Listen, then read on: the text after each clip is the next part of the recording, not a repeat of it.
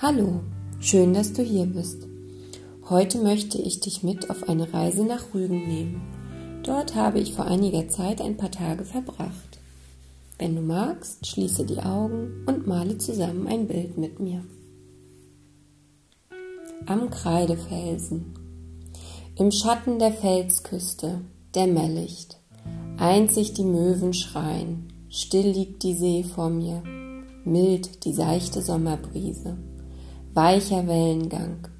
Obwohl mich Menschen umgeben, alles ist unwirklich ruhig, fast dumpf. Was für ein seliger Ort. Jedermann versucht die schlichte Schönheit einzufangen, einen unbeschreiblichen Moment auf ein Foto zu bannen. Doch der Zauber des Abends ist nur mit dem Herzen sichtbar. Kasper hätte heute seine Freude, die Insel mit seinem Pinsel erneut zu beschreiben von den Wäldern hinab zur Bucht, bis weit übers Meer und hinter den Horizont. Ein Schauspiel vor seinem Auge und meinem. Drum verweile ich noch etwas länger.